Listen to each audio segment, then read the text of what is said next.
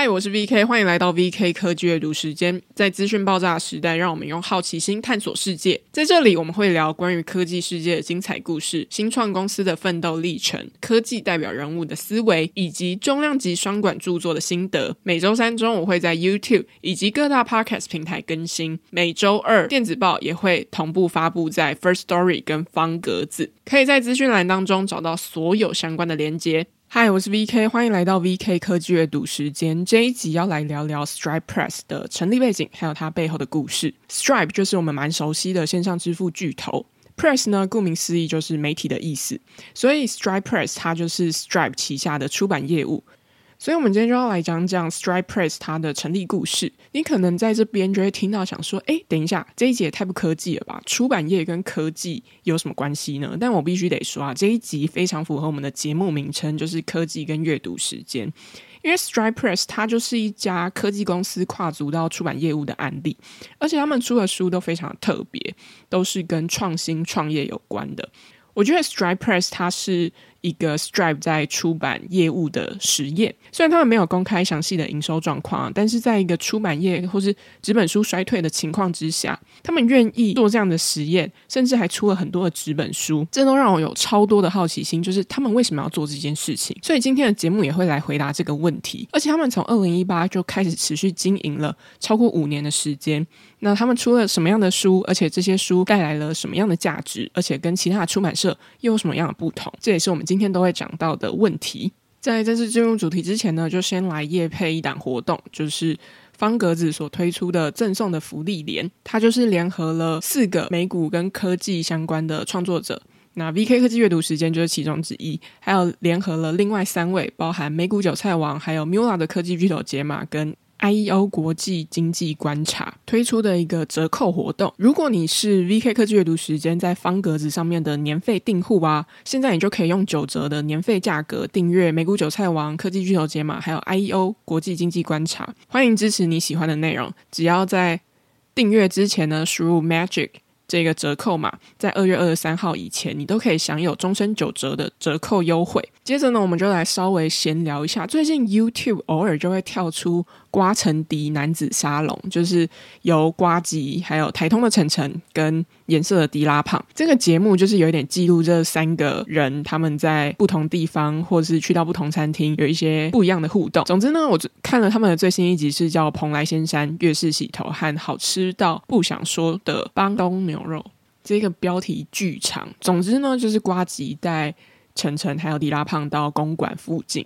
他推荐的前两个。地点啊，就是是台大附近的银座跟唐山书店这两个地点，就是是少数我看 YouTube 影片当中可以看到说，哦天哪，之前我还蛮常去这两个地方的，尤其是银座是我的前老板之前曾经带我去过那边，然后他就说他大学的时候很常来吃，他大学的时候应该也是三四十年前了。总之就是一个存在蛮久的粤式料理的店，还蛮好吃的。另外一个其实我想要讲的是讲唐山书店，就过去的时候我有。在那边打工快两个月吧，但是其实已经有点忘记具体在做些什么。不过就是那时候就有一个想法，就是天哪，出版真的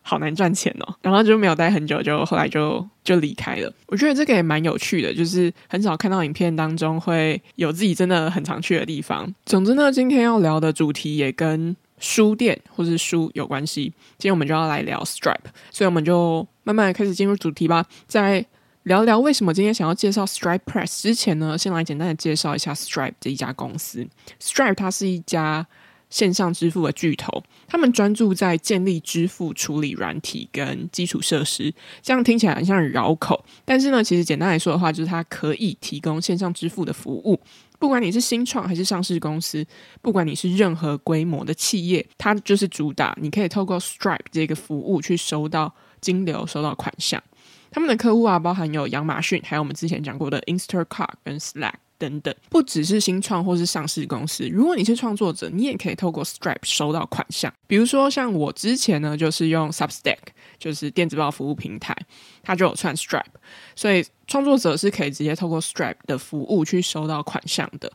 诶，但是你可能就会问啊，就是为什么不在 Substack 上面继续用呢？要搬到方格子或是搬到 First Story？因为原因很简单。Stripe 它在台湾没有开放，所以其实我有一些钱还卡在 Substack 里面。所以这也提醒了我要来处理这件事情。Stripe 这家公司是由一对兄弟党所创立的，Patrick Collinson 跟 John Collinson 他们在二零一零年的时候成立。比起说 Stripe 是一个线上支付的平台，他们更喜欢称自己在做经济的基础建设。当然，我觉得线上支付平台是一个大家一讲就会比较好懂的概念。他们的愿景呢，就是增加网络的 GDP。Stripe 是一家非常有趣的公司。我记得之前有读者在点题的时候有点到这一题，他也一直都在我的代写名单当中。可是你会想说，诶，为什么呢？为什么 Stripe 会是一个你放在待写名单当中的一家公司，因为它不只是一个非常值得关注的公司之外，他们的创业历程也非常有趣。虽然他们本业在做线上支付服务，可是他们超级喜欢不务正业的，而且重点是他们不务正业的业务都做得还蛮好的。比如说我们今天要讨论的出版业务 Stripe Press，就是一个超级经典的案例。就是你线上支付服务做得错啊，你为什么要跑去做一个听起来不是很好赚的出版业务呢？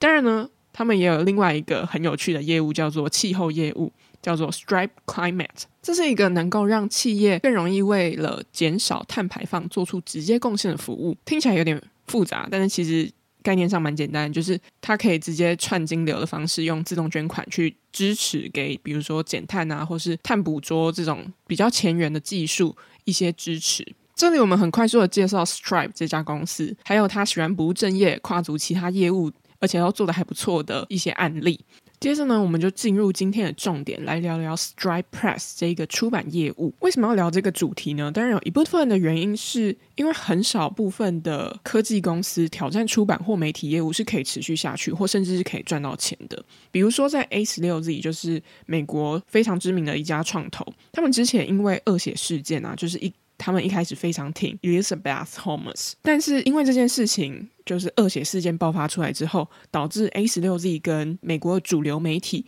有了很大的不信任关系，或者是有很大的冲突，所以他们后来就决定去创了一个科技媒体，叫做 Future。但其实这件事情呢，他们大概只经营了不到两年的时间，Future 就收掉了。但如果想要知道这边更多的讨论的话，欢迎去订阅我的电子报，因为我电子报讲了好几个从科技公司或是创投公司去跨足到媒体啊，或是出版相关业务的案例。另外一个原因呢，就是。我很喜欢读实体书，也非常喜欢看书。身为一个老派的读者呢，就是想要知道说 strip press 他们是怎么样在一个古老的出版业务当中持续的创新。像我连马斯克传都是看实体书，因为盯着荧幕太久的话，眼睛很容易酸嘛。但实体书就是可以看很快。但是我觉得唯一。的几个缺点就是很容易因为潮湿长书斑，然后另外就是它没有办法同步我的笔记，就是有一些笔记我还要自己把它 key 到我的，就是比如说像 Heptabase 啊，或是 UpZ 点当中。如果要谈到说大家对于 Stripe Press 这一家出版社的印象的话，可能很多人会知道说，前一阵子就是查理蒙格过世之后，很多人会在社群上面看到有人分享 Stripe Press，他们为穷查理普通尝试做了一个互动式的网站。他们把一整本的书都放到那个网站当中，把每一个章节都独立出来。里面其实你在阅读的时候，它就会有蛮多的延伸阅读啊，或是补充，而且还会有一些查理蒙格很可爱的三 D 图，可以跟你互动。那我第一次会认识 Stripe Press 这一家出版社，印象中是因为他们前阵子出版了《Scaling People》，作者呢是 Claire Johnson，他过去曾经担任 Stripe 的高层，他里面谈了如何在快速成长的新创公司进行组织的扩张跟管理，因为他们的官网设计蛮有质感的，所以我就一口气看了他们所有出版的书。那我有个无聊的习惯，就是会全部点开来看。就是这家出版社，他们出过什么样的书？但好险，他们出的书不多，所以大概出了十五本，花的时间没有到很长，所以可以稍微比较认真去看每一本的介绍。那时候就对 Stripe Press 这家出版社印象非常深刻，因为他的选书都很特别，而且都是我没有听过的作者或是书名，再加上这些主题都是我还蛮感兴趣的，比如说像科技史啊，或是创新跟进步的一些主题。这种偶尔认识到很多不错的书，或是知道原本不知道的东西，这感觉超棒的。那时候我就想说，哎，好，我好想看这些书，不然我把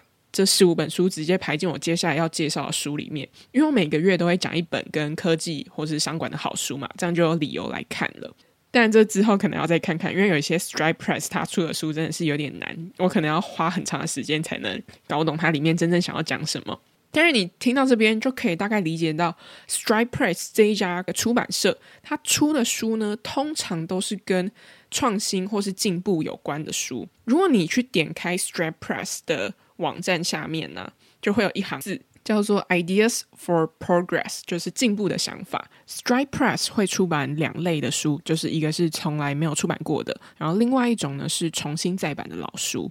那这两类的书籍呢，通常都围绕在我们刚刚提到的 “ideas for progress” 这样的主题上面，也就是进步的想法。那以进步想法为核心，又可以发展出来，就是通常都会跟经济啊、科学跟科技进步有关。我们说了这么多关于 Stripe Press 的介绍跟印象之后啊，接着我们就要来回答一个问题，就是 Stripe 为什么在线上支付服务做得好好的同时呢，要决定在二零一八年成立出版业务？Stripe Press，所以这里我们就要来聊一下 Stripe Press 它的起源究竟是发生了什么事情，诞生了这个出版业务。如果我们要说去展开一个新的业务，通常都可以分成两个原因啦。第一个就是说，它一定是可以带来更多营收嘛，或者是说它可以带来更多的影响力。就是要么这个业务可以带来更多营收，要么这个业务虽然不会很赚钱，可是呢，它可以带来更多的影响力。那我自己认为，Stripe Press 就是属于后者这个类型，就是虽然它不会很赚钱，可是它可以带来蛮多的影响力。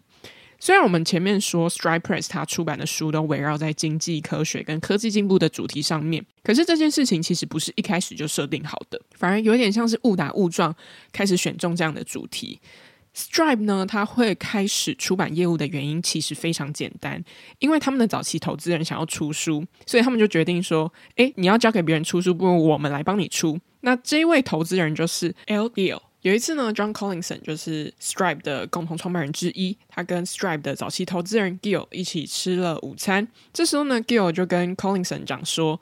他想要把他多年在部落格讨论创业相关的内容集结成册，就是他想要出书。这里呢，我们就必须要来介绍一下 Gill 这个人。我们之前谈过天使投资人 Naval Ravikant 他的书嘛，那 Ravikant 对于 Gill 的评价非常高。总之呢，就是他会觉得说他是一个可以跟他一直愿意合作的伙伴，因为他很懂得去让利，然后很懂得去玩长期赛局，所以。Naval Ravikant 对 Gill 的评价真的非常高，他甚至有一大段都在写说 Gill 是一个超级棒的人。现在 Gill 他更为人熟知的呢，是他戏骨投资人的身份，他过去投过 Airbnb。Andrea 就是我们上一期讲的 Palmer Luckey 他的创业历程的第二间公司，还有 Notion、Figma 跟 Coinbase 这些公司能够成为投资人这一件事情啊，也跟 Gill 他过去有丰富科技业的背景有关。他过去在 Google 跟 Twitter 都工作过蛮长的一段时间，而且他都在非常早期的时候就加入这些公司。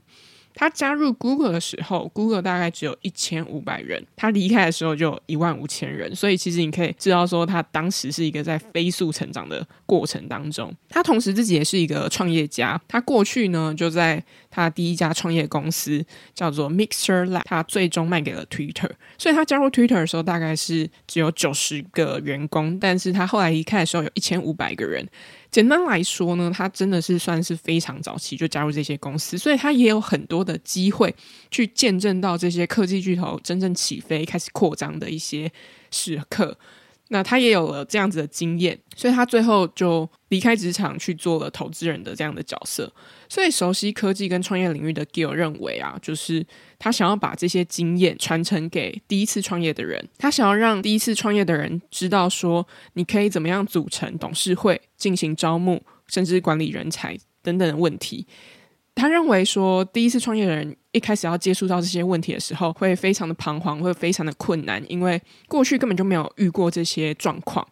那所以他就想要把他的经验集结下来，变成一本书。如果你有这样子的问题，你就可以去看这一本书。那在这本书当中呢，有他过去跟已经达到 product market fit 这些公司的经验，他把它萃取。Gill 呢，他自己也有写电子报，我自己也有订阅他的电子报。他算是一个非常偶尔才更新的人，所以如果你有兴趣的话，也可以找来订阅。总之呢，John Collinson 听完他这个介绍之后，他只跟 Gill 说了一句话，就说：“你为什么不把它交给我们处理呢？”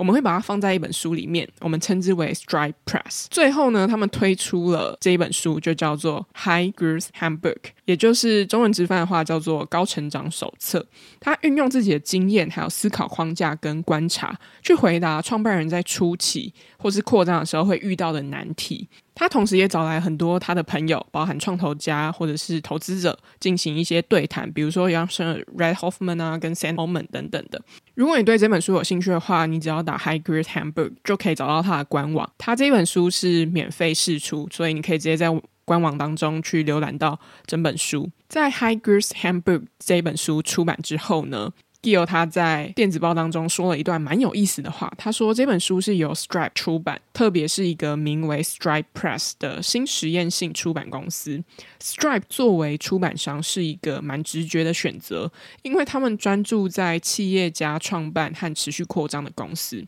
所以这里我们讲了他们为什么开始决定做 Stripe Press 这个业务，主要是因为他们的早期投资人 L. Gill。还有想要出书，而且他们也想要参与这个过程，所以就开始决定在二零一八年做了出版业务这件事。所以《High Growth Hamburg》这本书也成为了他们这个出版社的第一本书。当然，这件事也可以帮他们创造很大的影响力，所以他们决定投入了人力跟资源去做这件事情。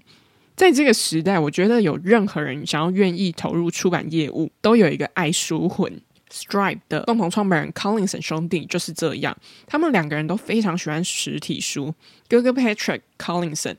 在部落格甚至有一个超长的书单，在介绍他觉得很棒的书，其中有一本他很喜欢的书叫做《The Dream Machine》，最后呢也在 Stripe Press 重新获得了出版。从刚刚听到现在啊，你可能会想问一个问题，就是说，诶，为什么专门要出版跟进步想法相关的书呢？当然，这件事情跟他们背后的目标读者有关系。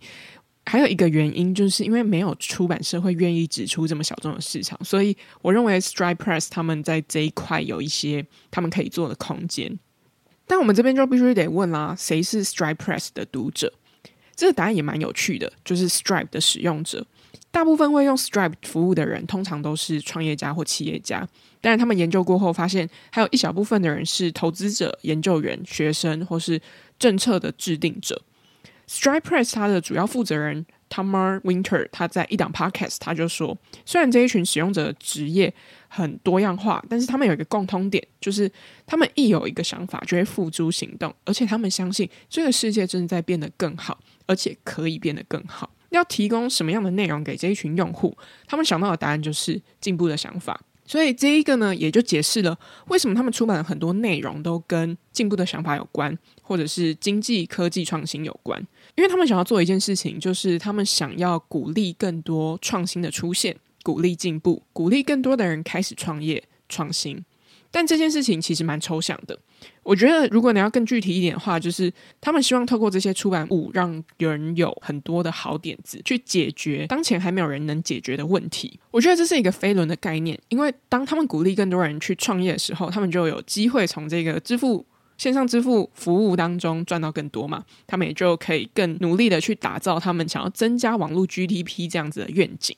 Tomar Winter 他就说啊，他们在二零一八年的时候看到市场上面对于比如说创业还有业务扩张上面，其实是很缺乏真正清晰可操作，而且可以更容易获得资资讯跟内容。当然，我觉得可以理解这样的说法，就是因为 High Growth Handbook 它就是这样的出版物，就是 Al Gil 他希望透过书去帮助可能正在创业的人或是第一次创业的人，他们有一些可以直接。操作或者是很清晰的教你应该要怎么样去创业，或是教你应该要怎么样解决管理问题啊，或是扩张的问题。但我必须得说，就是这个说法不是很精确，因为除了 Scaling People 或是 High Growth Handbook 这两本书比较接近创业教科书的概念之外呢，Stripe Press 它大部分的出版很多都是在出那一些被遗忘但是有进步想法的老书。如果要按类型来分的话，我觉得会比较偏向说在谈创新跟科技历史的书，或是哲学书这样子，不会把他们归类在说可操作的资讯手册或是教科书。这边简单举几个他们出过的书来说，比如说我们刚刚提到的《Dream Machine》，它就是一本在讲述心理学家或是电脑科学家 C.R. Linklater 他的传记。他被认为说他是电脑科学家历史上非常重要的人物之一。他是怎么样去改变了大众对于电脑是什么，或是可能是什么样的理解？同时，这本书啊，它也记录着当年电脑科学发展的时空背景跟历史。这比较是在讲一个重要人物他背后的故事嘛。最近我们觉得蛮有趣的事情，是我有在追踪一个。在戏谷工作的台湾人，他在电子报分享说，他最近也在看这本书，而且让他有蛮多不同的想法。所以其实有一类 Stripe Press 他出的书，都是在谈论就是很重要的电脑科学家，或者是对于科技创新有贡献的人，他背后的一些故事或是自传。那还有另外一本书叫做 The Big Score，他是一个非常早期的科技记者，大概在一九八零年代的时候，叫做 Michael Malone，他所写的一本书。这一本书呢，他记录了戏谷从一九三零年代的半导体开始。始到一九七零年代，戏骨是怎么样快速崛起的？基本上，这你可以说是它是记录了戏骨诞生的当代历史这一类呢，它就比较会是说在讲一些大时代背景之下的科技历史故事啊，还有它这个戏骨是怎么样发展起来的一些背景脉络。strip press 呢，有将近快十多本的书都是这一类的内容，就是谈科技人物啊，谈科技历史，或是谈科技创新。所以这也是我觉得为什么 Tamara Winter 并没有讲得很精确的原因，因为这一些都不是跟创业或是业务扩张有关的可操作资讯，反而它更像是一个带给大家启发的经典。而且啊，我觉得如果你要讲到创新创业这种可操作资讯或是可操作的内容，你都不能不讨论或是不能忽视一个很重要的角色，那就是美国新创加速器 Y Combinator。YC 他们建立起来的 How to Start a Startup 这个相相关的课程，或是创业图书馆相关的内容，其实都让 YC 的创业资源非常的完整，而且也很容易获得，因为你基本上是可以完全免费的去使用这些资源。你如果对创业有兴趣，你就可以直接上他的网站去阅读这些内容，完全免费。而且重点是，他们会去找来过去 YC 的校友。去分享说如何创业啊，或是如何筹集资金，甚至管理等等的。像我们之前在讲 Peter Thiel 他从零到一这本书的时候，我们有提到他有一个影片是在讲竞争是给输家的。这个影片呢，就是 YC 的课程之一，所以他们其实会邀请很多戏骨的创业家或是戏骨的投资者来分享一些他们的经验。这里呢，我们谈到 Stripe Press，他为什么要专门出版这些关于创新跟进步想法有关的书，因为他们的目标读者就是 Stripe 的用户，他们希望鼓励进步、鼓励创新跟创业，这是他们真正想要开启出版业务的想法。但或许你会问说，所以 Stripe Press 它真正带来什么样的价值，或是我怎么样看待他们所带来的价值？先来说一下他们的出版社简介，他写说 Stripe Press 呢，它是出版有关。经济和技术进步的书籍，Stripe 跟全球数十万家最具创新的企业合作。这些企业呢，将塑造未来的世界。这些业务是许多不同投入的结果。也许最重要的成分是想法。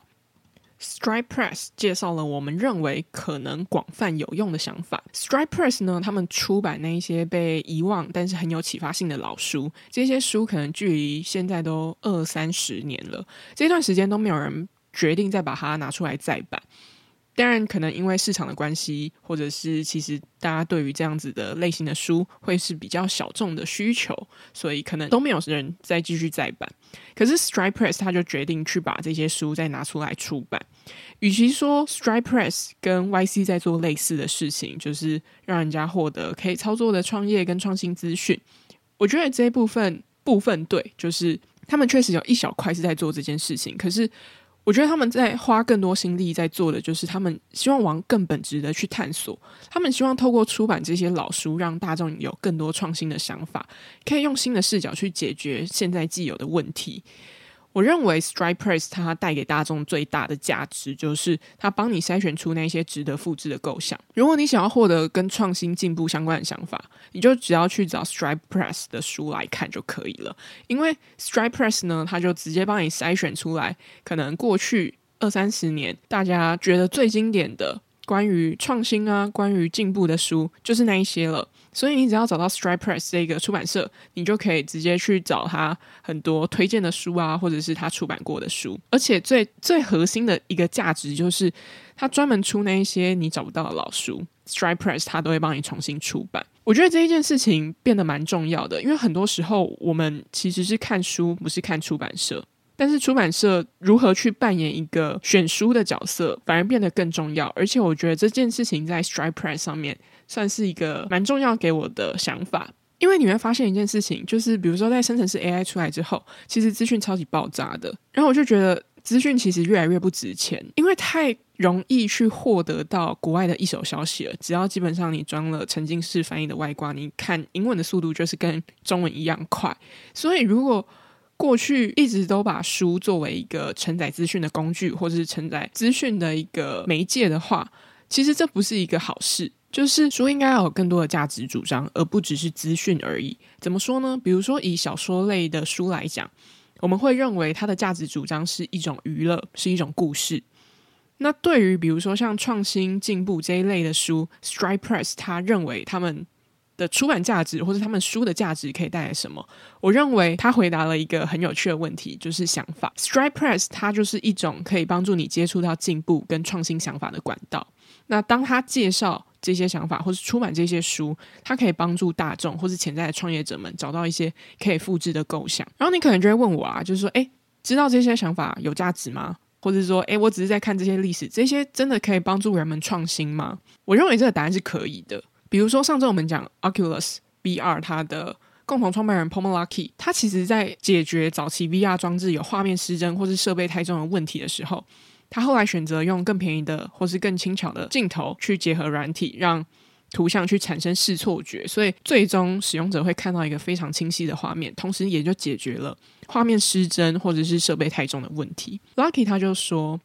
这一件事情其实不是我第一个想到的，是我往回去看了一篇 NASA 的论文，在讨论说怎么样解决失真，他才有的想法。因为当时的技术并不允许 NASA 做这件事情，就是他们其实有点走得太前面，可是当时的技术并没有跟上，所以。NASA 这个论文的结论就自然而然没有被人家采用，直到 Lucky 再往回去看这些论文的时候，他才发现哦，原来可以这样解决哦，所以最终他去找到了一个可用的构想，而且这件事情没有人做过，就是当他往回去看的时候，他才发现原来可以这样解决。所以其实有时候往回去看这件事情，不见得是一个坏事，而是很多时候点子它不会。凭空想出来，它并不原创。可能过去十年、二十年就有人想过这样的事情。那你往回去看，你往回去接触这样的内容，去找到一些可以复制的想法，放到现在，或许你就可以发现说，哎，创新就是这样诞生的。比如说啊，我们之前就有在提到的是 Notion，他们也是在往回看了很多电脑科学家的一些文章或是书籍，得到了一个想法，就是他们才决定要把资料打造成像乐高积木一样，就是。可以这样慢慢拼起来，然后可以自定义很多不同的模板啊，等等的。从一个读者的角度而言，我认为 StridePress 他们正在透过出版的方式去启发新一代的创业家们，让人家更容易去获得关于创新的洞察跟资讯。透过他们出版啊，其实我知道了很多原本我不知道，但是我是我会有兴趣而且不错的老书。更重要的事情是，他提供了很多可以复制的想法，而不是资讯。这是我认为最重要，而且是目前在资讯爆炸时代当中最稀少、最缺乏的事。也就是真正可以启发人家的想法是非常非常稀少的。你可能看了二十本书才会得到一个，可是如果他都直接帮你去筛选出来最经典老书，他可能存活了二十年、三十年，都一直在被人家讨论。他帮你去找出这样子的资源出版给你看，我觉得他就是让创新。的洞察或者是内容变得更容易去让人家给接受。最后呢，我想要来聊一下对于阅读的一些习惯啊跟想法。我写 Stripe Press 除了这间公司他决定去做出版业务这件事很有趣之外呢，还有一个很重要的原因就是我私心非常想写。我是一个很老派的读者，就是我到现在都还会看实体书，去逛实体书店。我连马斯克传都是看实体书的嘛，刚刚前面有提到，而且我很喜欢逛书店，因为新书都很香，而且还有就是你走进书店会遇到哪一本书这一件事情其实是超级偶然，而且去发现到一本好书或是你一本感兴趣的书，我觉得这件事情超棒的，就是你本来没有预期这件事情会发生，可是当你走到那个场域，你可能心椎慢慢的静下来，然后去看到一本书，慢慢的去跟那个作者有一些互动。我觉得阅读的感受是很私密的，就是你可以很沉浸的在跟作者对话，从中去汲取他的一些想法。我自己有一个非常没有科学根据的习惯吗？就是只要我发现心情没有特别好，去书店看书的时候，发现自己平常不会看的好书的比例会比较高。比如说，我之前就遇到了《成为让别人快乐的人》，母亲留给我唯一重要的东西。这本书是一个我平常不太会去翻的类型的书，但是有一次我就心情没有很好，就去到书店，想说在回家之前可能有一些稍微心灵情绪沉淀的一个地方。总之呢，那时候我就随便逛逛，然后就翻到了这个架上的一本书。然后这本书呢，它是作者永松茂久他写跟他妈妈的故事。非常好看，他书没有很厚，但都是在讲故事类型的。我哭得乱七八糟，然后我朋友还问我说：“诶，这这本真的有这么好看哦？你哭得这么惨？”我觉得就是一个你投入在那个故事当中，某种程度就是在这个阅读的时候，你被疗愈到了，也不能说娱乐，就是被疗愈到了。总之呢，我觉得这就是阅读实体书或是逛书店，它可以带来一个好处的原因。但说起来有一个蛮好笑的，就是我每次跟朋友出去的话，就会偷偷放一个书店的行程，然后这时候就会自动散开，就是我去看书，他们去看文具这样子。然后有时候就会听到说：“哎，现在年轻人都不看书啦。”其实我一直觉得我是这个论点的反例，因为我还是会去看书，我还是会看实体书，我还是会逛书店。但我反而更认为，在资讯爆炸时代，读者缺乏的是一个好的管道去认识好的作品。那这个管道是可以有很多种形式的，比如说像 Podcast、电子报或者是贴文等等的。比如说，我印象很深刻的一件事情，就是我前一阵子讲 Naval revken 就是《天使投资人快乐实现自主富有》这本书，它带给我的影响，或者是这本书里面它真正在讲什么。我那时候讲完的那一阵子，或是我写完电子报的那一阵子，我都一直收到很多读者回馈跟我说。他真的去买那本书，然后他也觉得好好看。嗯，谢谢我推荐他。其实这件事情是我完全没有预期的，但是实际上是你会发现，大家对于知识还是是有好奇的。只是说，当现在这个时代有太多的选择了，所以这件事情不一定是书去做资讯的输入或是知识的输入。但是当有一个他们熟悉的人去介绍了这一个书很好看，或者是这些书的一些想法之后。他们其实是愿意，或是非常好奇，想要去知道更多关于，比如说 Naval Ravikant 他怎么样去叙述，可能如何平静、如何快乐，或是他怎么样解释不同的杠杆，它会带来什么样的影响。那另外一个很深刻的案例是 Acquire，他们其实有一集花了三个小时在讲 Costco 这家公司。当天呢，主持人 Ben Gilbert 他就发了一个推文，就说 Costco 创办人 Sol Price 他的故事呢，就是他的自传。在 Amazon 上面全部销售一空，所以我一直都觉得大家对于知识是非常好奇的，只是缺少了管道认识。因为 Acquire 它就是一个，他们每一集都会大概看八到十本书，那他们其中会有一些他们非常推荐，所以当大家愿意花三个小时听完他们讲 Costco 的公司故事，最后甚至会想要去买书来阅读，我觉得这件事情就说明了，其实大家都还是会想要看书的。因为书它是一个更结构化的媒介，比起比如说像 Podcast，它比较会是一个非结构化的方式。你如果要看书的话，你就不需要投入很多的注意力嘛。总之，我觉得其实大家只是缺少一个认识一本好书的管道，而不是大家真的不想看书。刚好看到最近巧莲志月刊要在今年的三月停止订阅嘛。还有，他们也传出裁员的消息。有时候就会想说，诶，十年或者二十年之后，纸本书还会存在吗？如果我有小孩的话，他他会可以跟我一样去感受到纸本书带来的美好，或是那一种沉浸感吗？因为其实有这样的担心，是因为我发现，其实，在最近的一年当中，我看实体书的比例开始大幅减少，我反而吸收了更多的电子报或是电子书。分成两类的资讯啊，就如果是即时资讯的话，我通常都会有一些固定追踪的电子报作者或是 podcast，那我通常就会直接去吸收这样子的内容。每一集的内容我都会有相对应的书，那书通常都是让我用来去了解深度背景啊，或是历史脉络。通常我就会用生成式 AI，就是比如说像曾经是翻译跟 Readwise Reader 去做阅读，所以我有非常多的时间都是花在 Readwise Reader 上面。就是某种程度，我对于实体书的消费比例也有就是开始慢慢下降。说个题外话，就是 Readwise 这一家公司，它的产品就叫 Readwise，还有另外一个叫做 Readwise Reader。我一直觉得他们把这两个产品取名取得非常好，就是 Readwise。谁不想要阅读的更聪明一点呢？那这边呢，我就有一个小故事，就是有一次我就想到小时候，我跟我妹，然后就是还有我们家人一起去淡水的天元宫，然后那种庙外面都会有一些神像，那神像可能就会有一尊神明，他的毛笔就喷水，就是是一个那种造景艺术这样子。然后之前就有大人说，哦，这个叫做智慧水，所以要拿水来就是沾沾自己这样子才会觉得有智慧。然后后来就上车回家嘛，然后反正那时候我妹就摸我，然后我就是跟她说，你在偷我智慧。就哎，真的我真的认真觉得，就是如果家里有小孩的大人，真的是不要乱教小孩，真的是太过迷信。反正长大想起来就觉得很荒谬。重点最后就是被我妈制止了这一场闹剧。总之呢，我就觉得这个。智慧这件事情啊，是是大家追求的。不管是说 Readwise 好了，或者是去看书、去阅读这件事情，我们都想要贴近智慧更多一点。所以这也是为什么我觉得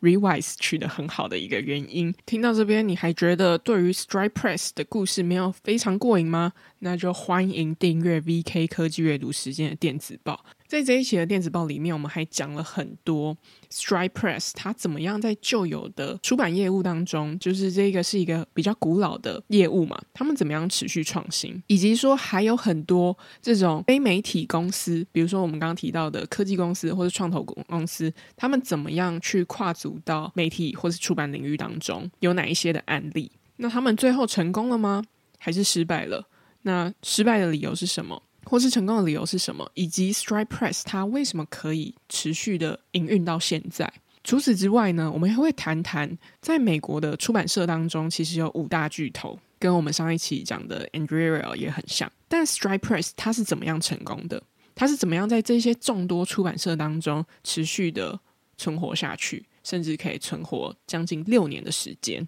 甚至不断的去吸引到 Stripe 的使用者来去购买他们的。实体书啊，或者是他们在这一个方面做了哪一些的尝试？我认为这些事情都还蛮值得，在不管是在做内容或者做出版、做媒体的，都很值得参考。甚至在最后结语的时候，我谈了一我最近在思考的主题，叫做冷门还是热门，或是要专注在独特价值上面。这一件事情写完 Stri Press 之后呢，也带给我蛮多的想法。那比较关键、比较核心的内容，我都写在电子报当中。每一个月，你只要花一八八，或是你现在可以用年费一八八零来订阅我的电子报。以上呢，就是谈 Stripe Press 的内容。如果喜欢这一集内容的话，欢迎分享给你的家人朋友们。如果喜欢商业和新创故事内容，也欢迎订阅 VK 科技阅读时间的电子报。我们每周三中午更新 Podcast，欢迎在各大 Podcast 平台收听。我们下次见，拜拜。